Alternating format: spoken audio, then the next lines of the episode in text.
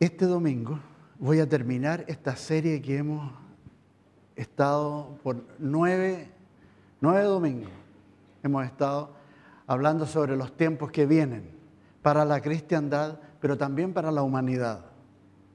Y voy a llegar hasta aquí porque para alguna gente yo sé es complicado entrar a temas teológicos que son complejos y que no, se da el espacio en una prédica de 20 o 30 minutos, no se da el espacio como a veces poder tratar esos temas complejos en profundidad. Así que voy a llegar con lo que hoy día vamos a tratar hasta aquí, pero voy a tomar el mismo tema para doctrinas avanzadas y tratar todo lo que tiene que ver con lo que es la segunda venida de Cristo, el arrebato de la iglesia, las cosas que se vienen para la humanidad, todo eso en detalle, con ayuda de, eh, PowerPoint, eh, o sea, con gráficos, con, todas esas cosas para que les quede más claro. Sí, este, este domingo, terminando este tema, quiero que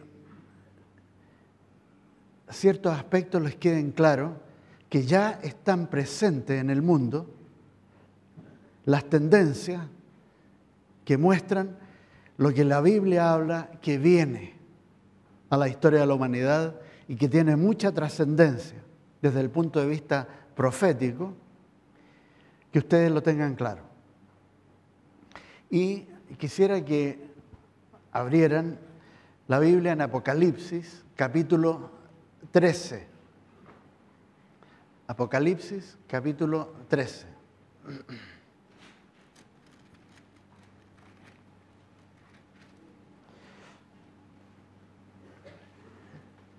Vamos a leer los últimos versículos de ese capítulo.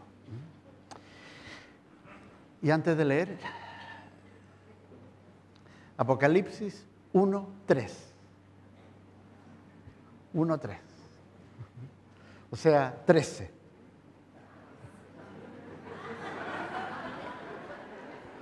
Esto es como, como Iván Zamorano cuando jugaba por el Real Madrid, 9 más 1, algo así. Eso. 13. ¿Alguien escuchó la radio ayer? Armonía, sí. ¿Cómo salió todo? ¿Bien? ¿Sí? Yo siempre he sido súper reacio a programas de radio, estar en la radio y todo, porque una cosa que no me gusta realmente es,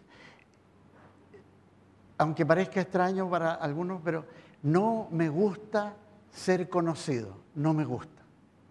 Mientras más desconocido, mejor. Entonces, de programa de radio y que ahí viene y el mensaje con el pastor, tarán, tarán, esas cosas no por ningún motivo. ¿ah? Entonces, eh, supe que lo habían hecho bien y con la participación de gente que tiene buena adicción, que son buenos para la radio, estupendo. Eso no creo que, sea mi llamado, ¿ah? pero aliento a todos los que quieren hacer eso y parece que el Señor ha abierto una puerta que puede ser bien efectiva. Y sí, a veces a través de la radio, sobre todo una radio que está con presencia nacional, uno puede alcanzar gente que no tiene oportunidad de ir a una iglesia o congregarse y creo que eh, alcanzando a esas personas y alcanzando a los que nunca han escuchado el Evangelio. Eso debiera ser nuestro enfoque.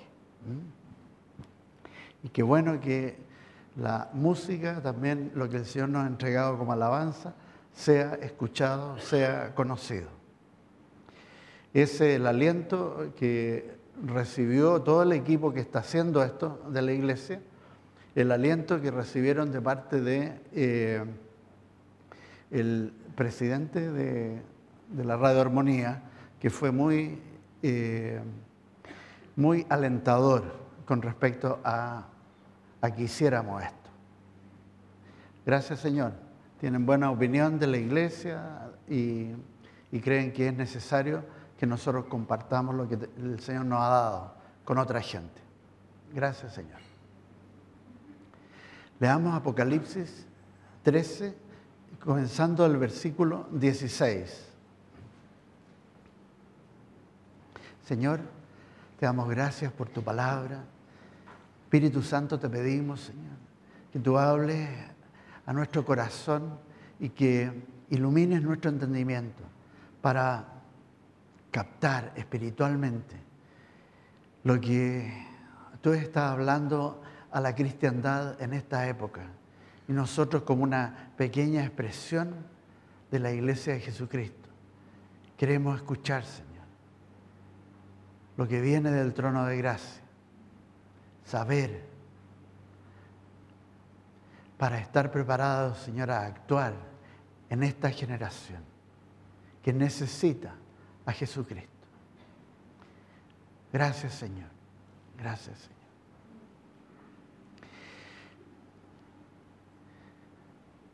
Está haciendo referencia al anticristo y dice, y hacía que a todos, pequeños y grandes, ricos y pobres, libres y esclavos, se les pusiese una marca en la mano derecha o en la frente, y que ninguno pudiese comprar ni vender, sino el que tuviese la marca o el nombre de la bestia o el número de su nombre. Aquí hay sabiduría. El que tiene entendimiento, cuente el número de la bestia, pues es número de hombre. Y su número es 666. Bueno, en esta parte de la escritura, hablando de el anticristo, este gobernante mundial que va a salir de una pequeña nación europea, va a tener tal impacto a nivel global que dice que las personas no van a poder comprar ni vender a no ser que sean parte de su sistema.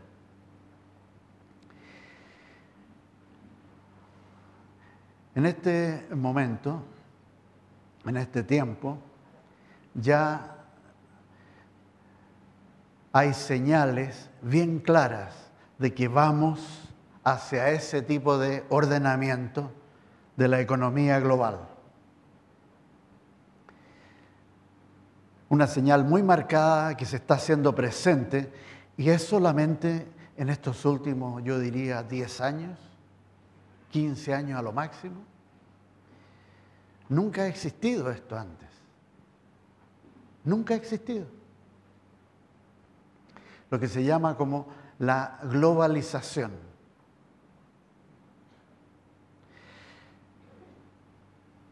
Y otra cosa que la Biblia advierte que va a ser muy claro como señal profética de este tiempo es el aumento o la multiplicación del conocimiento. Esto a lo más uno puede entender que es un fenómeno que se ha presentado a partir del siglo XX.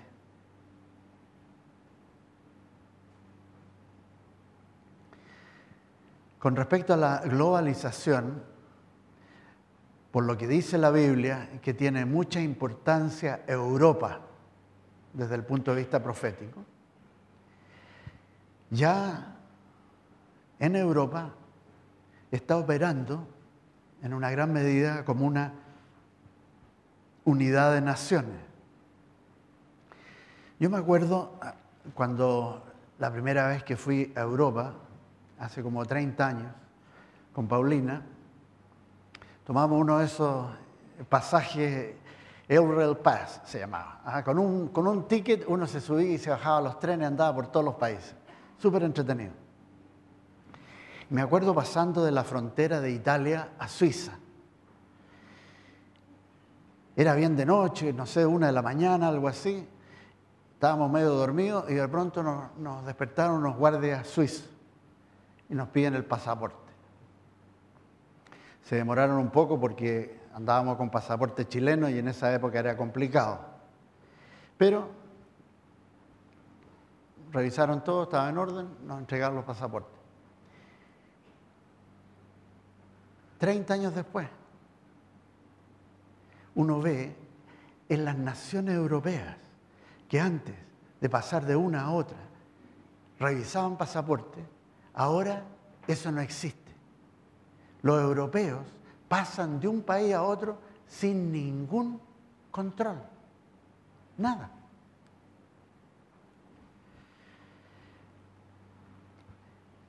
La Unión Europea está demostrando de lo que anuncia la Biblia es algo que ya se hace presente.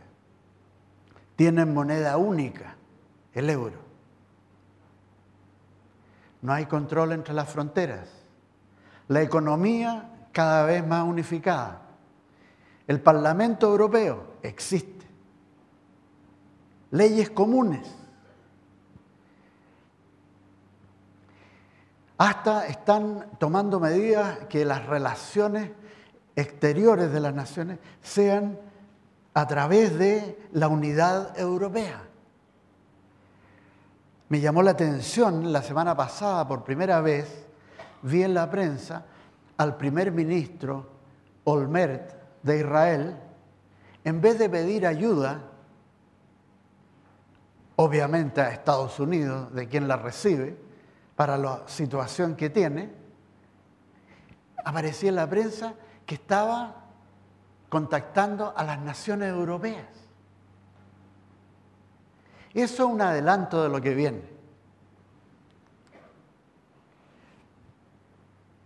Existe en este momento una Europa unificada. Es notable, pero con las guerras que han tenido, la identidad nacional se está perdiendo y las juventudes sobre todo, para ellos, es normal ahora sentirse más europeo que alemán o suizo o italiano. Europeo. Eso está más presente en los jóvenes.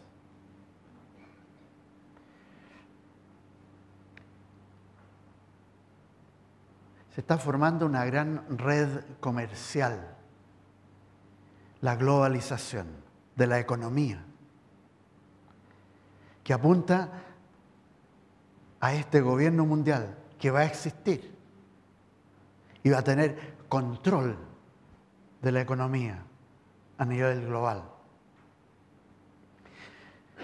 Internet, fenómeno nuevo, parte de esta tendencia.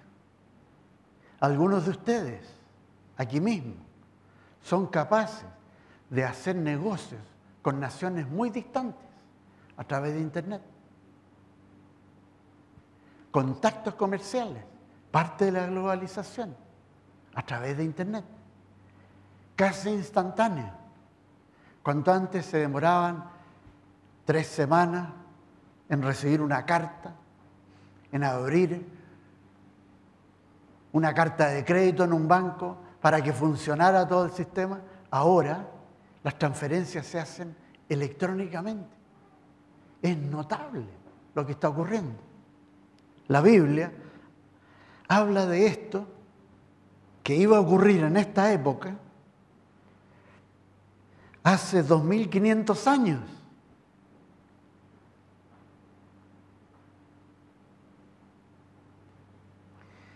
Nuestras naciones todavía no están tan parte de este sistema globalizado. Todavía tenemos bastantes eh, dificultades. Todavía cuesta.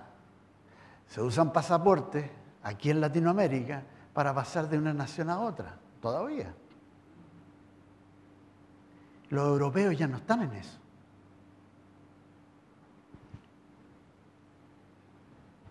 Quizá Chile, Colombia, México y Brasil son los que van a la delantera en la globalización, el unirse a ese proceso aquí en América Latina. Hace unos dos o tres años atrás ocurrió un hecho inédito en el orden jurídico internacional. Una persona, gobernante de un país autónomo, al viajar al extranjero, lo toman preso y está sujeto a un nuevo orden legal internacional. Eso le pasó a un antiguo gobernante nuestro y se llevó la tremenda sorpresa y gran dificultad para salir del atolladero en que estaba legal. Por primera vez estaba operando lo que ahora va a ser un nuevo ordenamiento jurídico a nivel global, lo que se llama, me parece, el Tribunal Penal Internacional. Hacia allá va. La justicia también se está globalizando. Esto es inédito. Nunca había pasado antes. Solamente quizás en el antiguo imperio romano. Pero eso era una parte. Ahora es a nivel global. Hace 2500 años, esto es lo que escribió el profeta Daniel respecto a los tiempos que nosotros vivimos ahora.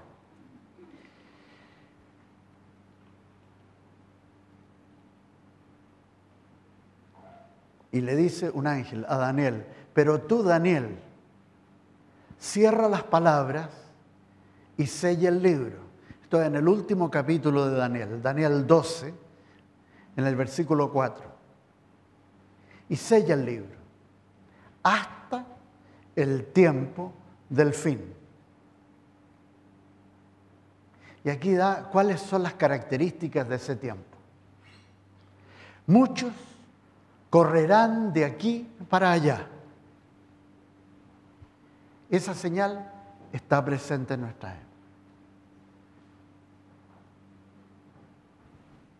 Los medios de comunicación permiten que esto se cumpla. Y es verdad, muchos corren de aquí para allá.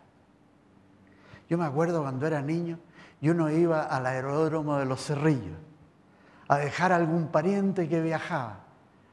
Era casi un acontecimiento que aparecía en los diarios. Era, pero tan poco común. Y ahora la gente se sube a los... Antiguamente se subían a los aviones así súper elegantes. Hasta hace unos, no sé, unos 15 años atrás, yo me acuerdo, era, para mí era difícil no subirse a un avión sin corbata. Hoy día, los viajeros casi parecen todos raperos. Van de aquí para allá como nada. Muchos correrán de aquí para allá. Y la ciencia se, aumentará. O otras versiones dicen, el conocimiento se multiplicará. Y efectivamente eso es lo que ha ocurrido en estos últimos 100 años. Nunca antes en la historia de la humanidad el conocimiento se multiplicó, nunca.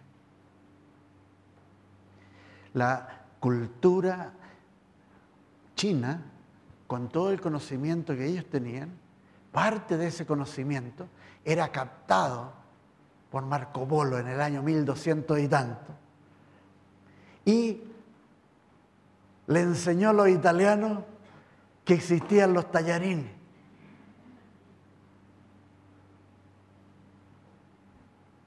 se añadía bien de a poco el conocimiento.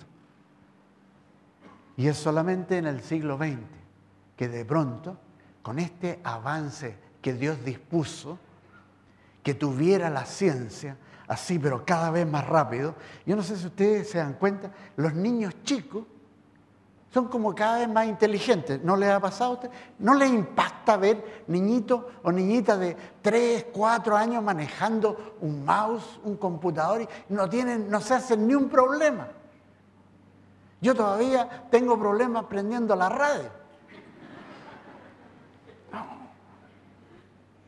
Nulo. Uno depende, la gente de mi generación depende de los niños para que le prendan el computador y le enseñen qué es lo que es esto y qué es lo que... Oh, es tremendo.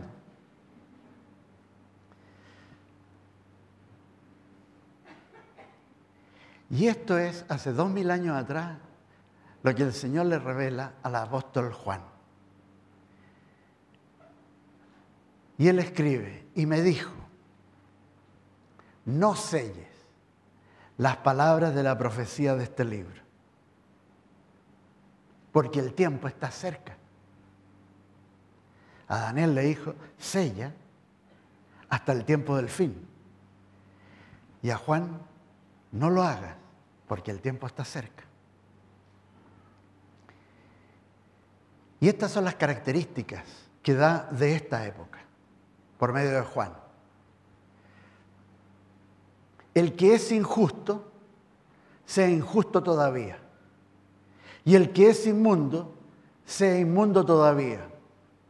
Y el que es justo, practique la justicia todavía.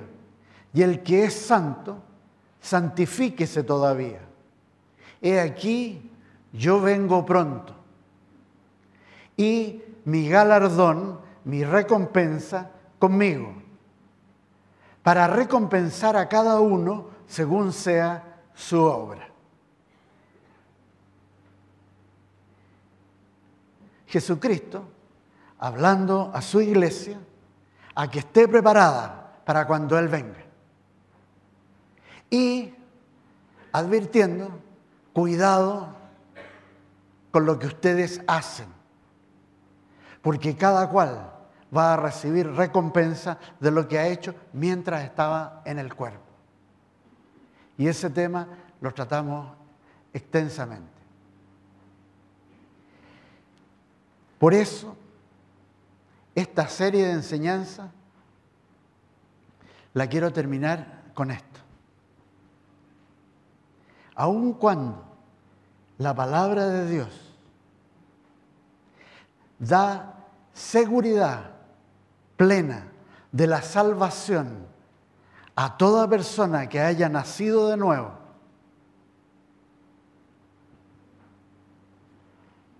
Nunca debe el creyente asumir livianamente la filosofía de vida que prevalece en algunas esferas del cristianismo que se resume en una frase, esa filosofía. Una vez salvo, siempre salvo.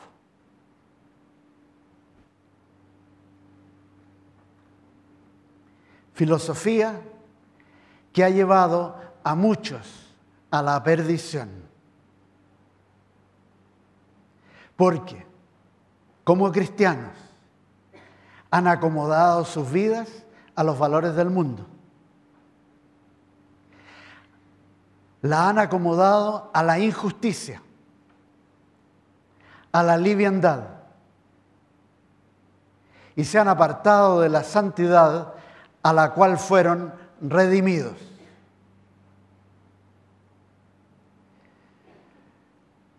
Así el apóstol Pablo escribiéndole a creyentes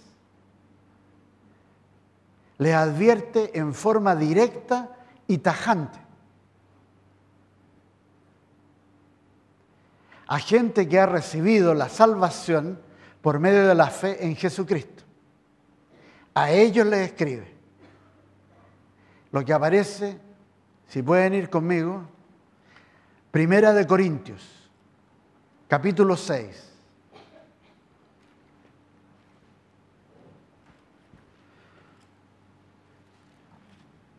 Cuando uno lee estas escrituras, tiene que recordar, la Biblia es escrita para creyentes, para gente salva. A ellos les escribe, Primera de Corintios 6, 9.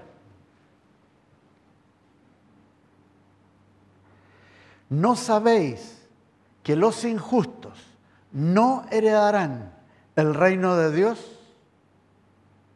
No erréis, ni los fornicarios, ni los idólatras, ni los adúlteros, ni los afeminados, ni los que se echan con varones, ni los ladrones, ni los avaros, ni los borrachos, ni los maldicientes, ni los estafadores heredarán el reino de Dios.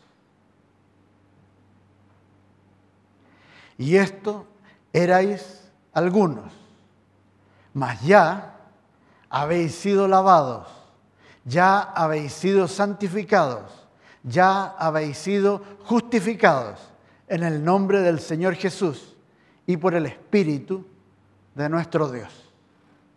Claramente escribiéndole a gente salva. Cuidado, cuidado con el testimonio frente a Dios, frente a los hermanos y frente al mundo. Y si existiera cualquier duda respecto a este tema, el autor de Hebreos, para muchos, el apóstol Pablo, para otros, no se sabe quién es el autor, pero en Hebreos capítulo 10 existe una de las advertencias más severas que tiene la palabra de Dios respecto a la santidad. Y dice, les voy a leer este pasaje, que es un pasaje que muchas veces no se toca en las iglesias, porque es tan conflictivo.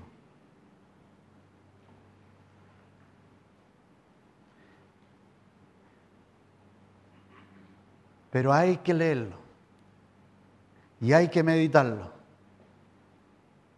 porque es un llamado, una advertencia clara a los creyentes.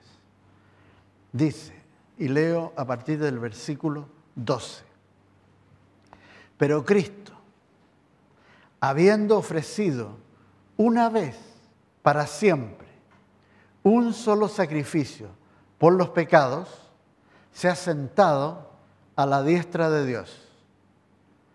De ahí en adelante, esperando hasta que sus enemigos sean puestos por estrado de sus pies.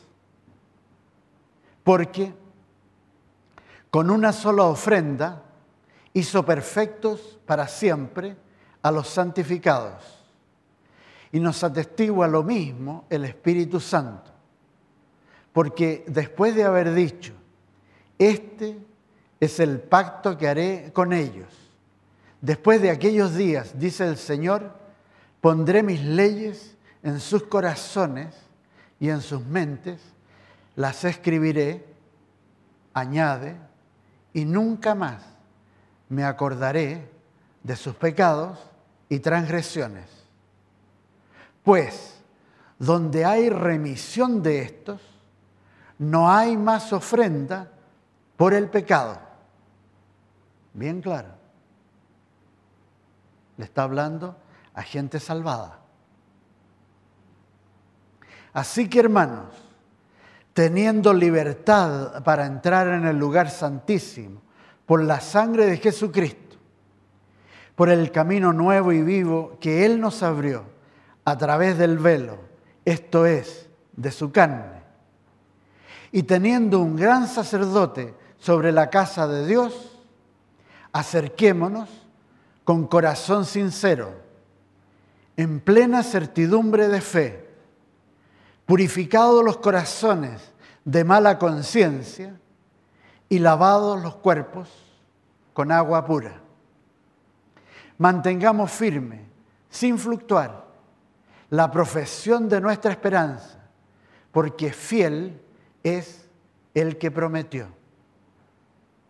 Y considerémonos unos a otros para estimularnos al amor y a las buenas obras, no dejando de congregarnos, como algunos tienen por costumbre. Es notable de que en este aspecto el Espíritu Santo entra a tratar un tema que es muy, muy difícil de escuchar pone como ejemplo de la persona que arriesga todo, aquel que deja de congregarse. Lo cual para algunas personas es algo que no es tan serio, algo que puede tomarse con liviandad. Pero no es así como lo considera el Señor. Porque, tomando ese ejemplo, Escuchen lo que el Espíritu Santo advierte. Dice, porque si pecaremos voluntariamente, después de haber recibido el conocimiento de la verdad, ya no queda más sacrificio por los pecados, sino una horrenda expectación de juicio y de hervor de fuego que ha de devorar a los adversarios. O sea, de partícipe, de amigo de Dios, pasa a ser no partícipe, adversario. Súper serio. Pone como ejemplo, el que viola la ley de Moisés por el testimonio de dos o tres testigos, muere irremisiblemente. En la época del Antiguo Testamento, un niñito de una familia era irrespetuoso con sus padres, de acuerdo a la ley de Moisés, todo el pueblo pescaba al niñito Y lo ponía y todos lo apedreaban. Moría el niño. Esa era la justicia. Así era. Entonces, cuando habla de la ley de Moisés como ejemplo y dice, el que viola la ley de Moisés por el testimonio de dos o de tres testigos muere irremisiblemente, ¿cuánto mayor castigo pensáis que merecerá el que pisoteare al Hijo de Dios y tuviere por inmunda la sangre del pacto en la cual fue santificado e hiciere afrenta al Espíritu de gracia? Pues conocemos al que dijo, mía es la venganza, yo daré el pago, dice el Señor. Y otra vez, el Señor juzgará a su pueblo horrenda cosa es caer en manos del Dios vivo. La persona que toma livianamente la santificación y peca deliberadamente puede caer en la categoría de adversario que advierte Hebreos 10. Y para esa gente, obviamente, que pueden perder todo lo que tenían con el Señor. Pueden perder la herencia, pueden perder la salvación.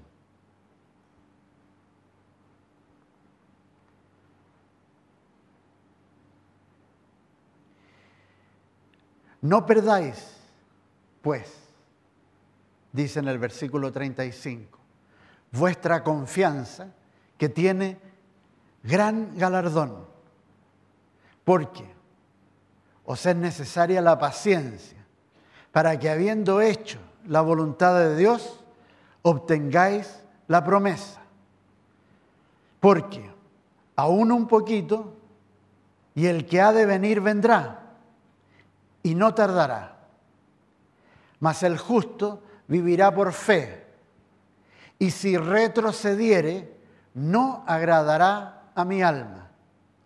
Pero nosotros no somos de los que retroceden para perdición, sino de los que tienen fe para preservación del alma. Bien claro. Cuidado con el caminar. Porque si uno toma livianamente, y como dice, y mucha gente cree que cuando el Señor viene nos vamos todos, cuidado, si pecaron deliberadamente, no se van, no se van.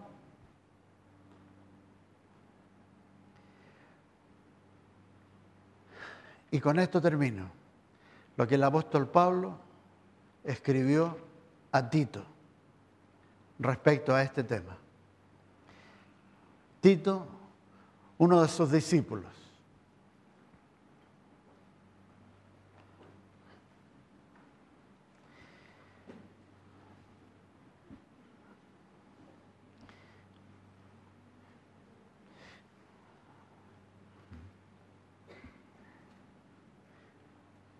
Y dice en, título, en Tito capítulo 2, en el versículo 11. Porque la gracia de Dios se ha manifestado para salvación a todos los hombres. Y eso se está cumpliendo en esta época también. El Evangelio de Jesucristo está llegando a todas las naciones. La gracia de Dios está siendo extendida a la humanidad.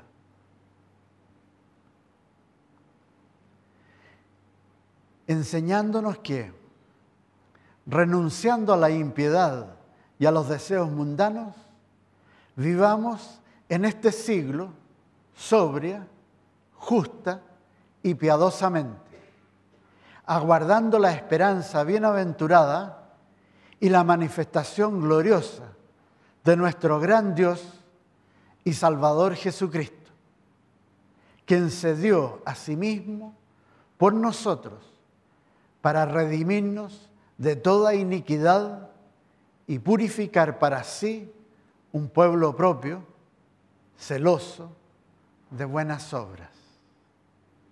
El Señor viene a buscar a su iglesia. Y eso puede ocurrir en cualquier momento. El que es parte de esa iglesia como dice, viviendo sobria, justa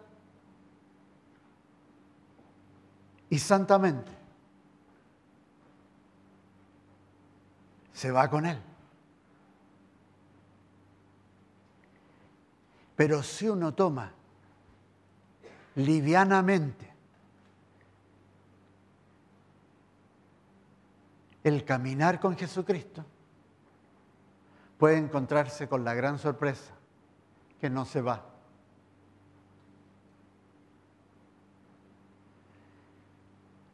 Y cuando uno lee en Hebreos 10 que puede pasar a ser adversario de Dios después de haber recibido el conocimiento de la verdad, medite el que ya no hay más sacrificio por el pecado deliberado.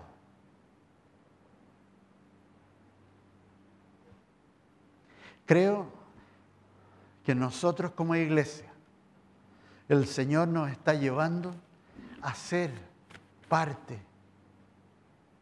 de ese cuerpo de Cristo que está predicando el mensaje del Evangelio. y viviendo el Evangelio. Como testimonio a esta generación.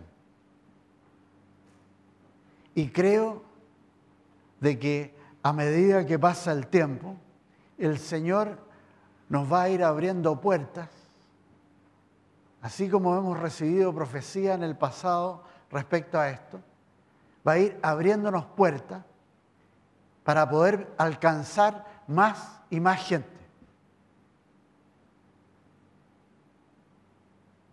Pero la responsabilidad que tenemos con el Señor es tremenda.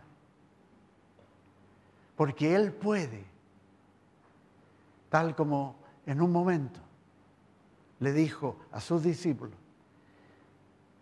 si Él quisiera, puede levantar de las piedras gente que dé testimonio de Él. Él puede elegir a cualquier persona en una nación, a cualquiera, en una generación. Y de algún modo, Él lo ha escogido a ustedes. Y lo que a mí me ha mantenido muchas veces bien centrado es, si yo no hablo, si yo no vivo lo que el Señor me ha dado, ¿quién lo va a hacer entonces? Él los tiene a ustedes, me tiene a mí.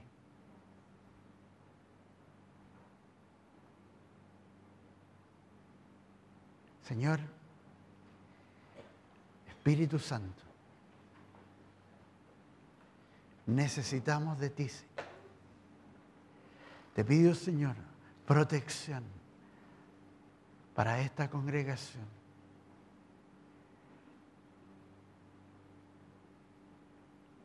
Protección, Señor, del